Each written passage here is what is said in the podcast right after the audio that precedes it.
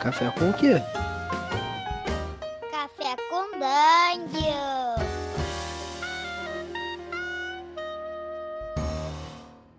Bom dia, amigos do Regra da Casa. Estamos aqui para mais um Café com Dungeon, na sua manhã com muito RPG. Meu nome é Rafael Balbi e hoje eu estou bebendo um cafezinho com tranquilidade. Porque eu estou bem tranquilo e esse é o sentimento que me abarca agora. eu chamei aqui a Cecília Reis, game designer aí ilustradora de mão cheia, que, bom, já está voltando aí o podcast mais uma vez para falar de sentimentos no RPG. Fala aí, Cecília, bem-vinda. Oi, obrigado por me receber de novo. Oi, gente. O que você está bebendo hoje? Tô bebendo um champanhe para celebrar os bons momentos. Beleza, que bom. Então, cara, olha só. Eu pensei nesse tema aí do, do sentimento quando eu tava jogando, jogando RPG. E. Sei lá, eu percebi que eu tava, tava jogando old school, né? Os jogos old school, D&D antigo. E realmente eu percebi que não tinha qualquer espaço muito grande para se falar em sentimento, né? Os personagens não exploravam muito essa coisa de sentimento, é sempre essa coisa meio da bile, né? Do, da, da porradaria, ou sei lá, pelo menos da, do medo, né? Da investigação, mas a gente nunca passava por momentos em que os personagens falam, os jogadores falam de como o personagem está se sentindo, e eu também, obviamente, eu não, não forçava a barra em relação a isso. Mas, cara, como é que é essa coisa de botar sentimento no jogo? Você está acostumada com isso nos, nos, jogos que você joga?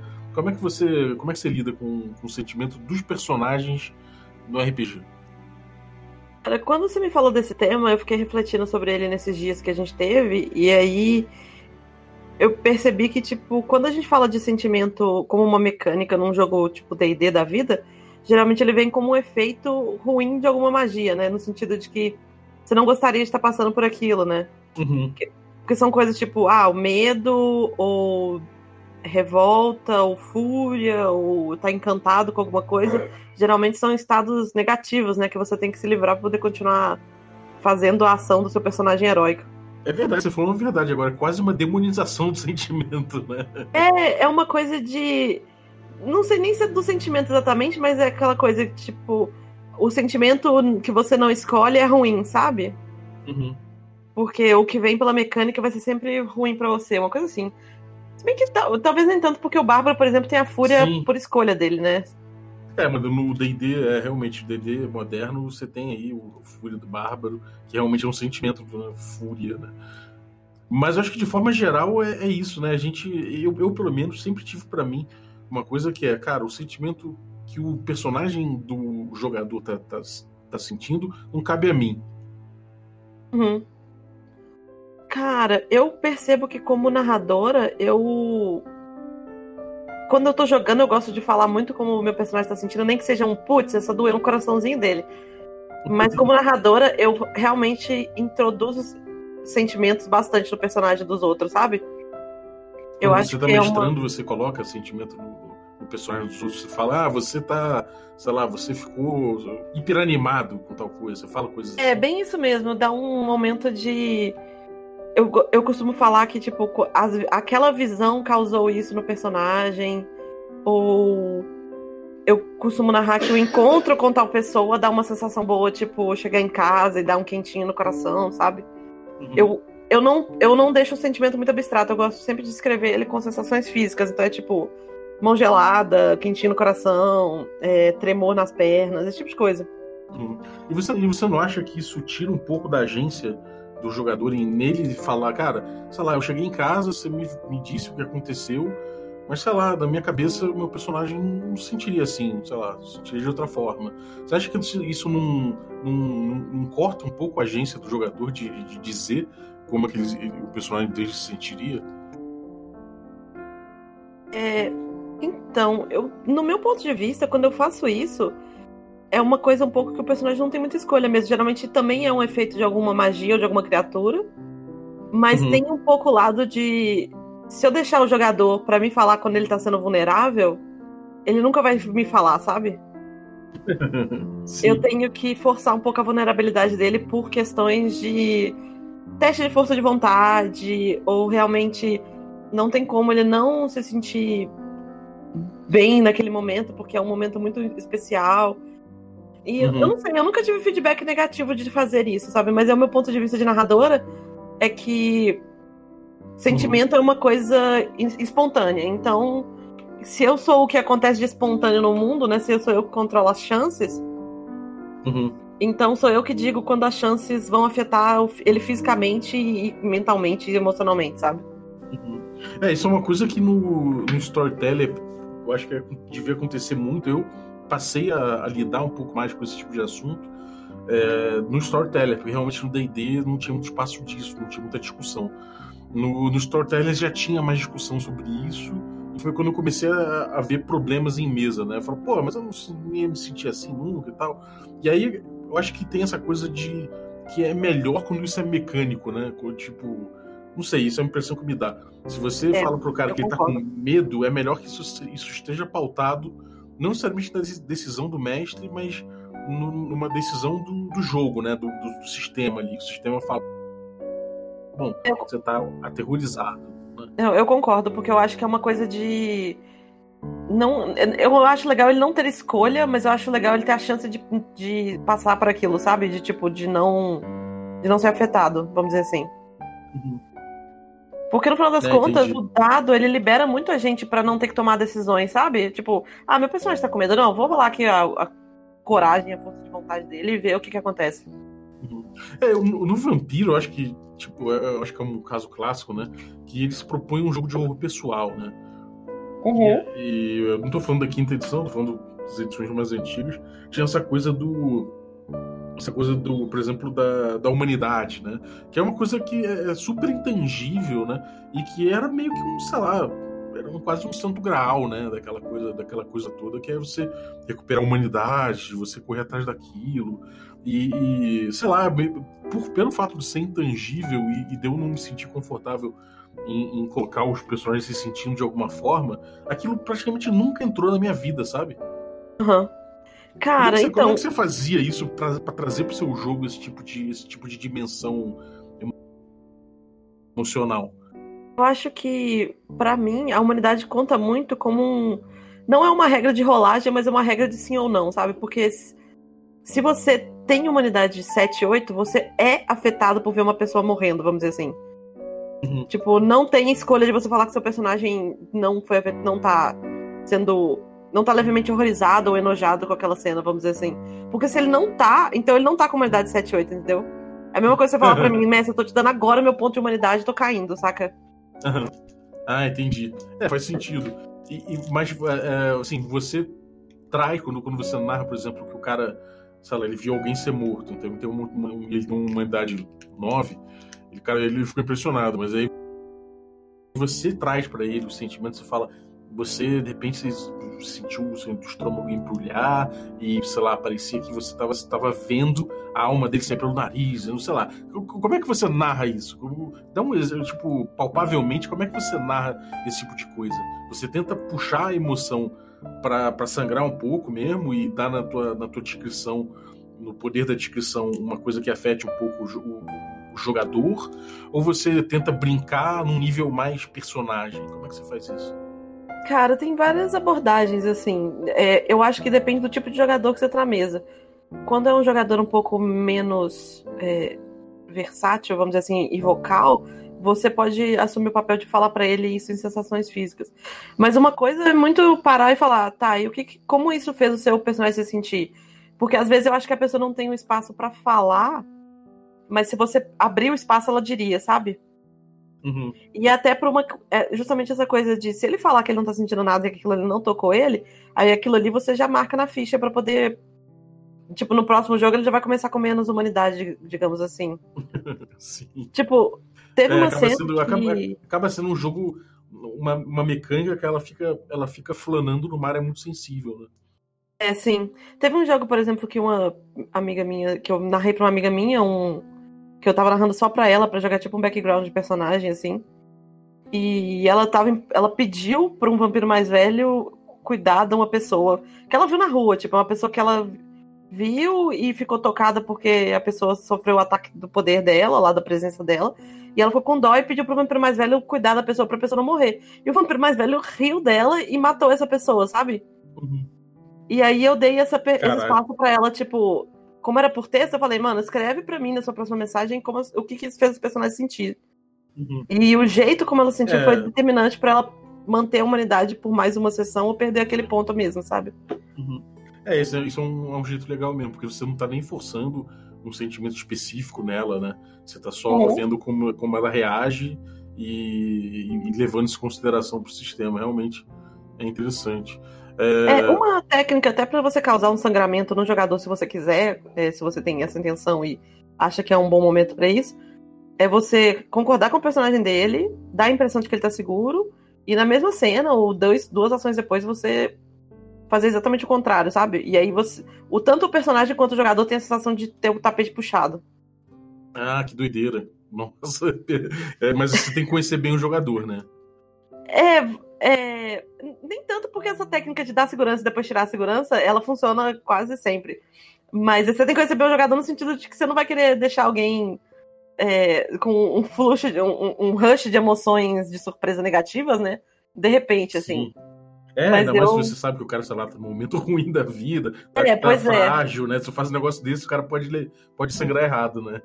Uhum. Mas é, pô, mas é interessante, cara. Ainda mais num jogo, tipo, que você. Na verdade, você, quando você topa jogar um, um jogo tipo um vampiro, você meio que você tá se propondo um pouco a, a- a mexer com isso, né? Então é importante que, que, que se mexa, né? Claro que tem Uma que. coisa que eu acho legal do vampiro, que é um pouco de emoção, assim, que sangra entre jogador e personagem, é que o vampiro é um mundo muito perigoso, né? Uhum. É, mesmo você sendo um vampiro um pouco mais velho e mais forte, sempre vai ter alguém mais velho e mais forte que você na cidade. E o vampiro é um Uhum, mundo em que verdade. você não tem sim ou não sobre a sua vida. Tipo, se o cara te quiser te matar, dificilmente vai ter alguém que vai, tipo, te vingar, sabe? Vamos dizer assim. Uhum. Ou fazer ele sofrer as Sim. consequências por isso. Então você tá muito suscetível a ser destruído. E eu gosto muito de tentar trabalhar essa sensação de perigo. Porque se a sensação de perigo tá no ar, é muito difícil o personagem não sentir algo, não ter emoções, sabe? A não ser que o cara esteja muito querendo bancar o durão. Mas eu acho essa, essa rota menos divertida. Sim. É uma coisa que acontece muito em D&D, né? Eu não sei se você já jogou em Ravenloft, por exemplo. Não, nunca joguei, mas já ouvi falar. É, Ravenloft é tipo é terror, né? Mas é aquela coisa bem bem romântica, né? O vampiro, aquela coisa do, sei lá, o Strade, por exemplo, ele, ele, ele tem um amor, ele é todo, ele é um vampiro porque ele tem um amor, uma maldição relativa ao amor não, não preenchido, um assassinato e tudo mais. Então tem todas essas histórias assim de que é, são, são histórias românticas, né? São histórias é, é, trágicas e que levam a, na última consequência ao terror. Mas é, que é muito difícil em D&D, por exemplo, você abordar um relacionamento íntimo, né? Você chegar e falar, pô, teu personagem se apaixonou por, por, por essa personagem aqui. Né? Isso é uma coisa muito difícil porque dificilmente o jogador vai querer isso, né? Ele fala, cara, eu tô num mundo de merda, eu me, me meto uns buracos aí que ninguém acredita e vem monstro atrás de mim o tempo todo. Eu não quero ter relações com ninguém, né? Então, acho é, é muito difícil você alcançar esse tipo de coisa, né? Eu não sei nem como, fazer no D&D esse tipo de coisa, para ser sincero. É, então, é, é aí que a descrição das emoções entra um pouco para você lembrar os jogadores que os personagens não estão num mundo em que eles realmente. Tipo, a gente sabe que estamos controlando heróis e que eles matematicamente têm muitas boas chances no jogo. Mas naquele mundo ali, o jogador, o personagem, ele não tem essa noção das chances matemáticas boas dele, sabe? Eles Uhum. então, você lembrar que, tipo, tá chovendo e que é muito difícil não se sentir miserável, porque ele tá com lama até os joelhos e é, a última batalha foi muito difícil, e eles estão quase sem comida, e que realmente parece que agora vai ser a última aventura deles, porque não tem qualquer perspectiva de encontrarem civilização. É, Uhum. pelo menos você colocar, tipo, colocar pensamentos intrusivos nos personagens é uma coisa que você pode fazer sem medo, sabe? De Uhum. Talvez você não, se você não se sentir confortável de dizer como é que o personagem está se sentindo, você pode colocar esses, essas imagens na mesa, sabe? É, é verdade. E assim, num jogo, num jogo tipo Vampiro, que, é- que tem até um pouco, é um pouco mais fácil você abordar esse tipo de coisa, porque o próprio cenário já propõe tipo, esse tipo de coisa de forma mais natural, né? Como é que você, como é que você colocaria isso pro jogador, né? Você, sei lá, quer introduzir um personagem que ele tem, sei lá, ele tem Majestade 5, né? Não sei no, no V5 se tem ainda isso, mas no Vampiro Antigo tinha. Ele tem Majestade 5, todo mundo meio que dobra, se dobra para aquela, aquela pessoa magnânima e tudo mais. Todo mundo quer saber dele, todo mundo quer ficar em volta. É, é, fora, como é que você interpreta isso para você dar uma dimensão mais sensível para aquilo além do poder? Né? Como é que você, como é que você faria? Cara, eu gosto muito de quando tem essa coisa do sentimento intrusivo pela magia de alguém. Eu gosto muito de lembrar o jogador como aquilo é errado, sabe?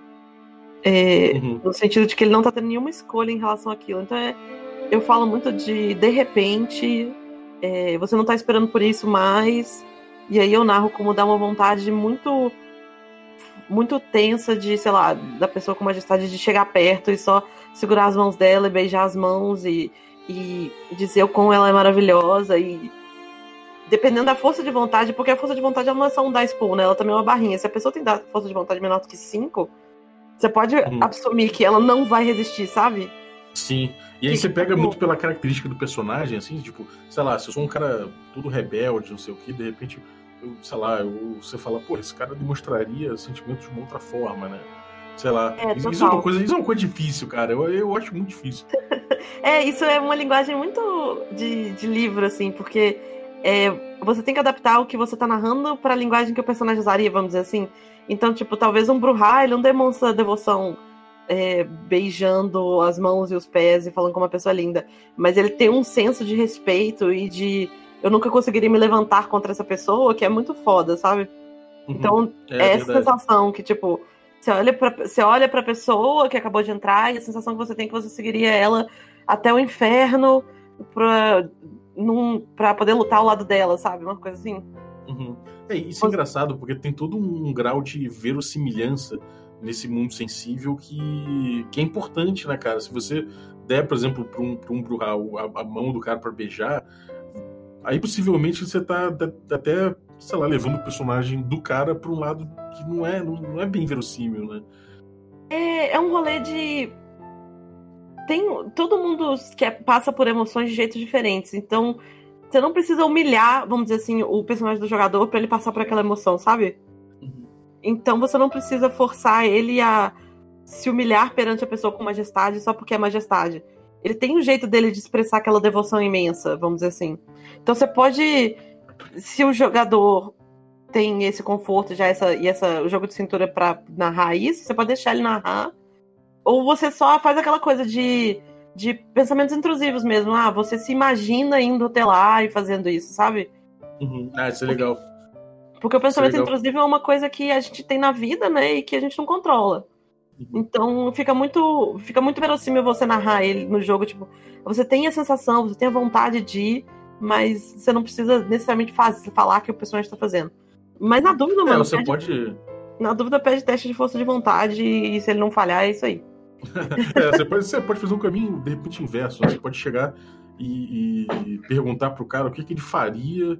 Bom, você fala, oh, tem, chegou um personagem, você narra a majestade do cara da forma, da forma que, que convém, né? De acordo com, com quem está usando majestade, e pergunta qual é a reação do seu personagem, o que ele sente, perante um personagem assim. E se ele fala, se ele meio que cagar, aí você, tipo, tira o willpower dele na, na, na mão dura mesmo, né? Você sempre pode falar isso também. Olha, você quer bancar o durão você quer ficar aí em pé sem demonstrar emoção nenhuma, mas você vai pagar o ponto de força de vontade. Uhum. Porque o sistema demanda, sabe, que seja extenuante fazer isso. Sim. É, eu gosto sempre de procurar a justificativa mecânica para a justificativa narrativa. Eu já saí dessa onda de que o narrativismo é mais importante. Eu acho que narrativismo tem que ser sustentado pela mecânica. Uhum. Então. É, faz sentido. A gente vê, sei lá, tem o Monster Hearts, por exemplo, né? Que é, uhum. é um jogo. É um jogo Power by the Apocalypse, e como todo Power by the Apocalypse, ele tem uma experiência muito, muito marcada que ele quer passar com aquela mecânica, né? Como é que, como é que funciona isso, essa coisa do sentimento no Monster Hearts? A parada do Monster Hearts é que você. E do, do Apocalipse World em geral, né? Que você tem movimentos para as coisas que são importantes. Só que no Monster Hearts, todas as mecânicas quase são relacionadas a sentimentos. Então. Uhum. A pessoa rola para te causar um sentimento, e se ela passar no, no dado, ela consegue, sabe? E você não tem escolha em dizer se aquilo funcionou ou não, porque a mecânica não tá na sua mão, tá na mão da outra pessoa. Então não tem teste de resistência. Tipo, a pessoa é sexy, então você vai se sentir atraído por ela. Não tem. Quer dizer, na última edição agora eles já botaram pro personagem Ace se sentir desconfortável ao invés de atraído. Mas você não pode negar e falar, ah, não, meu personagem é hétero, o seu é, é um outro cara, não vai funcionar. Porque não é assim que Monster... Ah, não é essa a proposta de Monster Heart, sabe?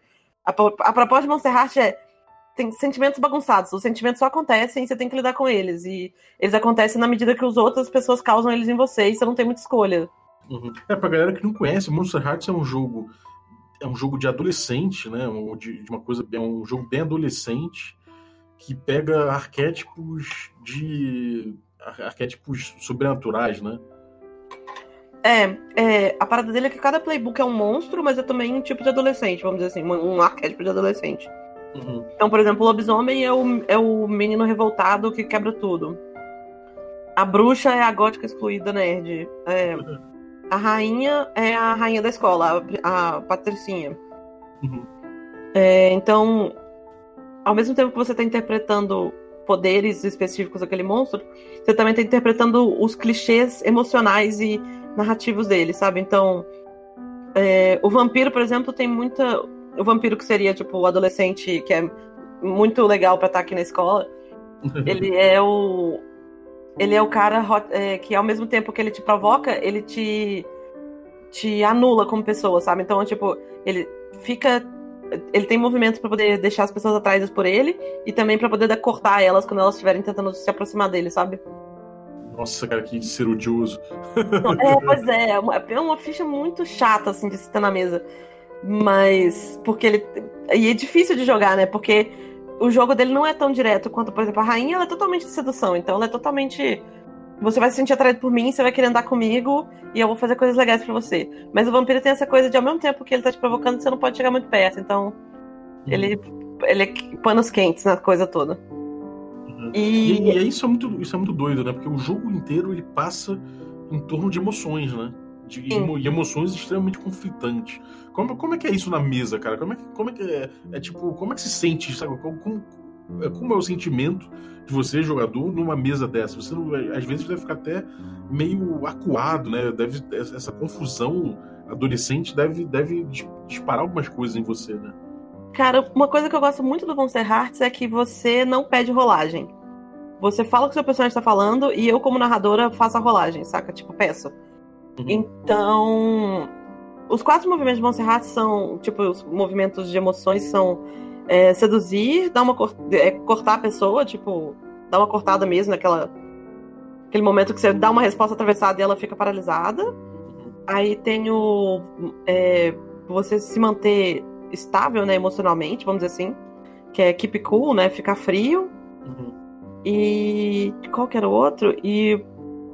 Aí acho que o outro era o movimento de porrada mesmo, que era o de você ag- realmente agredir a pessoa fisicamente. Eventualmente acontece, né? É, eventualmente acontece. E aí o resto são os moves de cada, cada ficha, assim, que tem os moves extras. Aí a parada é que, tipo assim, você tá narrando, ah, eu cheguei no colégio e passou aquela menina que eu não gosto e eu olhei ela atravessado. E aí eu viro pro jogador e falo, então tá, então rola pra você dar uma cortada nela, vamos dizer assim. Uhum. E aí a gente interpreta, você escolhe da lista as respostas, né? É, e é dessa lista que surgem os efeitos emocionais daquilo, vamos dizer. Então, às vezes, o efeito emocional é que você vai ganhar uma- um ponto da pessoa, uma cordinha, né? Uma string. Uhum. E o que, que isso significa? Que a pessoa ficou tão impactada com aquela olhada atravessada que você deu nela que agora ela tem. Você tem uma influência emocional sobre ela. Ficou remoendo aquilo, né? Ficou remoendo. Só que, tipo, o tempo todo, a pessoa pela que sofreu o movimento e teve que dar a corda, ela não teve nenhuma voz em relação ao que ela tava passando. Uhum. Isso é muito doido, cara, porque, porque inclusive porque tem essa questão da, da sexualidade, né? Que ele, que ele aborda muito. Então, tipo, você pode ser um, sei lá, você pode ser um cara e aí o outro cara te faz uma sedução e você vai, vai ter um, vai ter uma, vai cair na sedução do cara.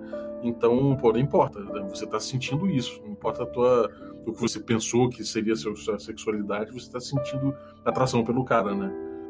É, e aí você tem que. Embora você não possa dizer se você tá sentindo ou não, você pode escolher a resposta. Então, às vezes, a resposta não necessariamente é que você foi seduzido e que você tem que se pegar com a pessoa, vamos dizer assim.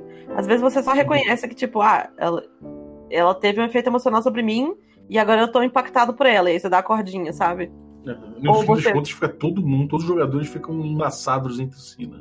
Sim, a coisa toda é uma. É muito foda porque ele é um jogo de influência emocional. Então, o tempo todo, é, essa medição de quem tem mais influência emocional sobre os outros. Às vezes, os playbooks específicos têm mecânicas para poder usar isso. Então, tem alguns movimentos que são tipo, ah, se você tem mais de três strings nessa pessoa, você pode pedir isso para ela. para simbolizar esse poder emocional todo. Uhum. E é muito um jogo sobre. Os movimentos que você começa são esses movimentos horríveis, vamos dizer assim, que você causa sentimentos negativos nas pessoas. E elas, o máximo que elas têm pra dizer é como elas vão lidar com isso. A partir do momento que o seu personagem amadurece, ele chega na segunda temporada, ele começa a ganhar os movimentos em que você causa emoções positivas nas pessoas. Uhum. Porque aí você não precisa só ser um bostinha, você pode começar a ser uma, uma pessoa que causa uma boa influência, porque você já aprendeu tanto na sua vida que agora você vai reproduzir menos mal, sabe? Uhum. Isso eu acho muito Ah, foda. maneiro.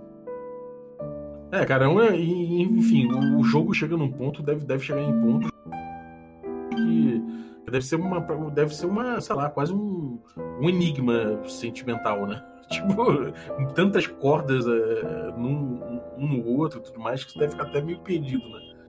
É, eu, eu tenho um problema nele que às vezes as pessoas ficam guardando as cordinhas esperando o melhor momento de usar e nunca usam, sabe? Mas Sim. ele é um jogo muito legal porque ele é muito motivado pelo como as pessoas se sentem em relação às outras. Então, se, o, se o escolhido foi um, um cuzão a história inteira e agora ele precisa de ajuda pra enfrentar o vilão, às vezes o, seus, os outros jogadores não vão estar do lado do escolhido, eles vão estar do lado do vilão, sabe? Porque Uhum. Monserrat É, tem. Monserrat é um dos poucos jogos que realmente bate e foi desenhado pra ter PVP. Sim, o, mestre ele, só fica ali de árbitro mesmo, porque o jogo vai acontecendo É. no meio da galera, né? Sozinho, praticamente. O mestre controla os NPCs, e- mas, tipo, a galera. Rea... O jogo é bem orgânico, a galera reage. E o mestre tá ali pra lembrar que, aqueles, que aquelas ações são movimentos e botar regra nos movimentos, sabe? É bem doido. Mas. Tem. Ele funciona muito sem narrador, justamente porque ele é tão bem amarradinho, né? Você, pode, você consegue jogar ele muito bem. Só com ação e reação e seguindo os movimentos. É, eu, eu acho que nesse tipo de jogo, nesse também tem o tem aquele o Ban Shadows, são jogos que eu acho que o, o sistema, o, o, o Apocalipse, ele brilha, cara. Realmente a, a narrativa fica muito emergente, fica muito na mão dos jogadores e, e roda deliciosamente, né, cara? O- eu não joguei ainda o Monster Hearts, mas o, o Ban Shadows eu joguei, eu achei muito bom esse tipo de, de, de coisa, porque o conflito vai surgindo sozinho ali no meio da galera, cara. Isso, isso é muito gratificante. É, isso é muito foda mesmo, porque o jogo é desenhado para as coisas se complicarem, né? Você não consegue. Até a segunda temporada você não consegue resolver as coisas de um jeito positivo. Você tem que. Porque tudo é move, todos os moves são ruins, então necessariamente as coisas fogem do controle, sabe? Uhum. E viram rancores, e viram mags, e vira influência emocional. Só a partir Uhum, do, é. do- dos grown, dos movimentos de adulto que você começa a realmente resolver coisas, ao invés de ficar só acumulando problemas. Uhum. É, e aí é o quê? Quanto tempo mais ou menos demora pra chegar nisso? Putz, é porque demora até assim, a pessoa fazer o. Ele é ditado pelo próprio jogo quando a pessoa pega os cinco avanços da ficha, né? Uhum. E aí os cinco avanços são determinados pelas rolagens de dado, porque você ganha XP de acordo com as condições da ficha Uhum. e de acordo com as condições da ficha e dos dados negativos agora na segunda edição. Que você, se você falhar, você ganha XP, eu acho.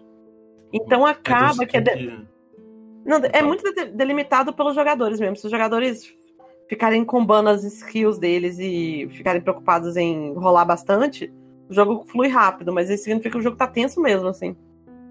Mas é- Mas quando é. eu mestrei, foi duas temporadas, cada um teve acho que umas oito sessões, dez. Uhum. É, é bom, é um, é não é tão comprido assim também, né? Você chega lá... É, é uma coisa de três meses você joga isso tudo, né? Uhum. É, sem dúvida. Não, se for um grupo semanal, rapidinho, você já matou. Sim, sim. É, cara, e tem, tem um, um jogo, não sei se você conhece, o, o- eu não conheço muito bem, o Real Folk, que é do Robin Loss, no Robin T. Loss, que ele Uhum. tem um negócio chamado Drama System, né? Que, e o jogo é tudo baseado em relações, em, em, em relações entre os personagens, e umas coisas meio, meio de, um drama realmente entre os, entre os personagens que estão ali. O foco dele é nessa coisa social e tudo mais. Eu achei muito doido, que eu vou, vou até pegar pra, pra estudar mais, é, mais a fundo pra um, pra um episódio. Mas. eu queria jogar também, que ele era um. Ele era feito por. Feito por. Não era de editora, né? Era um indie, assim, de Powered by the Apocalypse. Uhum. Que você jogava com um acampamento viking, vamos dizer assim, no sentido de que são povos migratórios que estão na Groenlândia tentando montar uma aldeia. E aí tem essa coisa de na sua ficha tem quem vai julgar você bem ou não, baseado nos seus stats, né? Uhum. Isso eu achava bem legal também. É, cara, é, é maneiro, né? Você pensar que, que os sistemas, aos poucos, eles vieram, vieram buscando controlar o jogo de emoções, né, cara? Isso, isso a gente parar pra pensar, é uma diferença muito grande desses jogos que a gente, por, por exemplo, tipo Vampiro, que a gente meio que tinha que ficar fazendo um esforço muito grande para que a emoção viesse a jogo, né? Que a gente controlasse, que a gente é, tivesse alguma coisa. Isso é verdade. Essa preocupação dos jogos modernos, eles meio que resolveram isso com essa coisa de trazer na mecânica, né? Você meio que não, não é o mestre que está decidindo por você, mas também o, o, jogador ele não pode ele não pode abrir mão de graça de não sentir aquilo, né? Eu acho que eles perceberam que tipo as emoções dos jogadores são uma parte importante dos jogadores não dos personagens são uma parte importante de mover o enredo, né? Uhum. Que sim essa sensação de, sei lá, vontade, um básico de vontade de vingança, vontade de ajudar alguém, já, já é um começo. E quando você começa a tirar os jogadores de tramas de dungeon e exploração e desafios direto ao ponto, e você começa a botar eles para lidar com NPCs e politicagem uhum. e outros, outros é. personagens, né, eles são. É meio que inevitável que, os, que as emoções virem uma mecânica essencial, porque você não é mais movido pela sua barrinha de vida você é movido pela sua vontade de fazer coisas, assim. Sim. E aí você, você chega mais perto dessa, dessa coisa do RPG enquanto uma ferramenta de criar narrativa, né? Porque não é só uma narrativa que você está criando ali, mas você está criando uma, quase uma, uma história mesmo com profundidade emocional que, sabe, eu acho que não tem muito como você não com você pegar e fazer e falar, porra, essa aventura que eu joguei de D&D aqui dá uma puta história. Cara, não, não dá primeiro lugar porque você não tem tantas emoções envolvidas, a não ser que você force a barra, né? É, no, no, nesses jogos eles naturalmente trazem esse tipo de coisa como centro do, da narrativa que você está criando. Então acho que, que você, você, dialoga mais com literatura, você dialoga mais com, sei lá, com roteiro e coisas que podem ser informadas pelo teu jogo, né? É, é uma coisa de. Você não tá jogando a jornada épica do personagem, você tá jogando a jornada emocional do personagem. Então Exatamente. a gente faz muito uma coisa de começar com um personagem ou muito inocente ou muito zoado da cabeça. E aí a gente faz a jornada emocional dele de se tornar uma pessoa um pouco mais madura, mais estável, é, capaz de se conectar com as outras. Ou você joga a jornada de loucura uhum. dele mesmo até ele pegar fogo e morrer de um jeito trágico, vamos dizer assim. Sim. É um jeito também. Também é uma jornada emocional.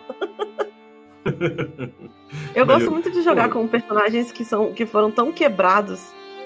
Tipo, chegou na humanidade 3 e aí agora ele tá repreendendo a ser um humaninho, sabe? E aí passa por lembrar o que são sentimentos. É bem divertido.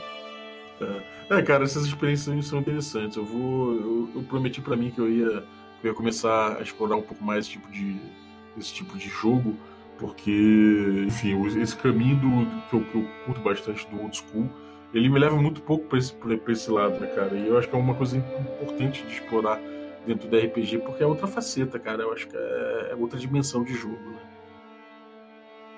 É, é, ao invés de você jogar o livro de aventuras, você vai jogar o romance. No, no sentido de não um romance de um casal tem que ficar junto, mas o romance do do você acompanhar a jornada de vida de uma pessoa e ver até onde ela vai, sabe? Uhum. Sim. É, sem dúvida, cara. Eu, eu, acho isso muito interessante. É uma coisa que falta, que falta eu acho, pra, pra minha experiência quanto RPGista, assim, que eu tenho realmente muito pouca. até quando a gente gravou sobre, sobre sangramento, foi até uma coisa, uma coisa que eu vi, caraca, você claramente jogou muito mais esse tipo de coisa do que eu. Cara, é muito engraçado porque tem essa cultura do RPG emocional que não bate tanto com a galera do RPG de mesa, mas é muito comum em fórum e, e, e grupo de Facebook, e RPG de texto, que é dois personagens cada um controlado por uma pessoa, que se encontram e aí eles têm que. E eles conversam e fazem coisas juntos. E nisso aí eles provocam emoções uns dos outros, sabe? Porque uhum. é um RPG é, que foi desenvolvido paralelo com outro tipo de público. Mas agora eu tô tentando muito aproximar os dois. No sentido de tentar fazer RPG de mesa que trabalhem com isso e tentar pegar essa galera do RPG casual de duas pessoas e fazer eles experimentarem RPG de mesa. Uhum. Ah, isso é bem interessante. E, e, e, não, é uma coisa tão trivial de fazer, mas que se rolar é, fica bem legal, né? Se rolar, dá uns caldos muito fodas de, é. de histórias e, e, Porque tem essa coisa de. O, o, as emoções são o que a gente faz a gente lembrar muito de cenas também do RPG, né? Uhum. É, total. A gente tá muito acostumado a jogar só com a euforia e a frustração, que é aquela coisa de falhar no teste, dar certo no teste, matar o um monstro, perder pro monstro. O 1 e o 20, e né? Tem, é, o 1 e o 20. E dentro disso aí tem várias facetas de sensações que dá pra gente experimentar, vamos dizer assim. Uhum.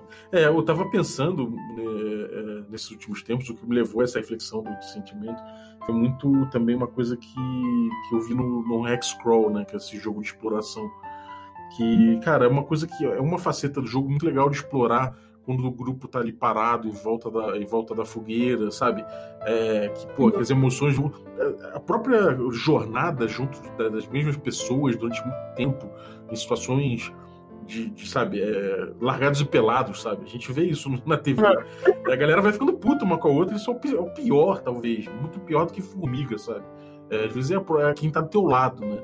Então eu achava que isso é uma faceta que faltava no tipo de jogo de exploração Hexcrawl, que era você, tipo, sabe, você de repente ter alguma coisa ali que faz um cara brigar com outro porque acha que o cara comeu comida demais, sabe? Você que tá comendo muito, meu irmão, você não precisa disso tudo, sabe? Vamos guardar isso aí, sabe? Esse tipo de briga.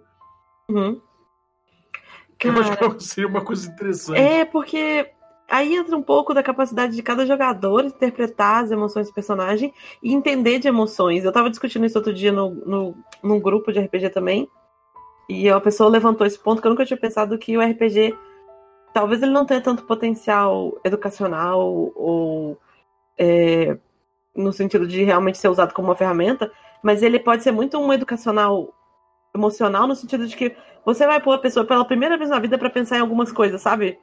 Uhum que pode passar tanto desse desses sentimentos confusos de sei lá, eu, eu acho que, por exemplo, para um cara é muito difícil entender o que, que é não ter autonomia sobre o seu corpo, vamos dizer assim. E quando você tá em vampiro e aí entra um personagem que tem majestade, você é forçado pela mecânica a ir lá beijar o pé dele, isso aí é uma grande narrativa de. Isso aí é uma grande lição sobre o que é autonomia corporal e você acabar de perder ela, sabe? Uhum. Então... É mesmo, cara. É mesmo. Isso, isso, isso, isso, é isso gera muito gatilho, né, também. É, sim, é bastante. É, tem, é sempre um terreno cauteloso, assim, que a gente tem que andar nesse tipo de história, porque. É, o mundo das trevas é um sistema problemático, porque ele, todos os livros eles tocam nesse tipo de coisa pesada. Vamos. Mas tem outro jeito também de. Ah, se a gente fizer um hexcrawl que as pessoas não estão simplesmente explorando, mas elas entraram ali com um objetivo, sabe? De. E esse objetivo não é algo tão simples quanto só aventura, mas eles têm que encontrar uma planta que vai ser a cura da doença da vila de onde eles vieram, vamos dizer assim. Uhum. Já começa a ter um, todo um engajamento emocional com a história. Não só puramente da. Tipo, às vezes essas coisas de briga de comida passa por. A pessoa não tá considerando a emoção dos amigos, mas todo mundo ali tá junto na mesma missão, porque a missão é super importante. Aí você tem que considerar as, as emoções e o engajamento de todo mundo. Porque todo mundo tá ali junto na mesma, sabe? É, isso é interessante, cara. É, isso, isso, isso, você falou muito bem, cara. Realmente, se você, você não precisa, às vezes, nem de muita mecânica. Se você colocar. Se você puxar isso de alguma forma, né? Se você puxar esse tipo de, de questão, como você falou, com a erva, ou sei lá, com alguma outra questão que você pode ir botando na própria narrativa que de repente leva a galera a explorar esse lado sem você fazer muita força, né? É, sabe quando a gente tá criando personagem da ideia e aí todo mundo tem uma aspiração, nem que seja ser o maior herói do mundo, vamos dizer assim. E aí aquilo meio que nunca entra em jogo, porque a dungeon é mais importante, e aí depois tem outra dungeon, e aí tem um boss e tal.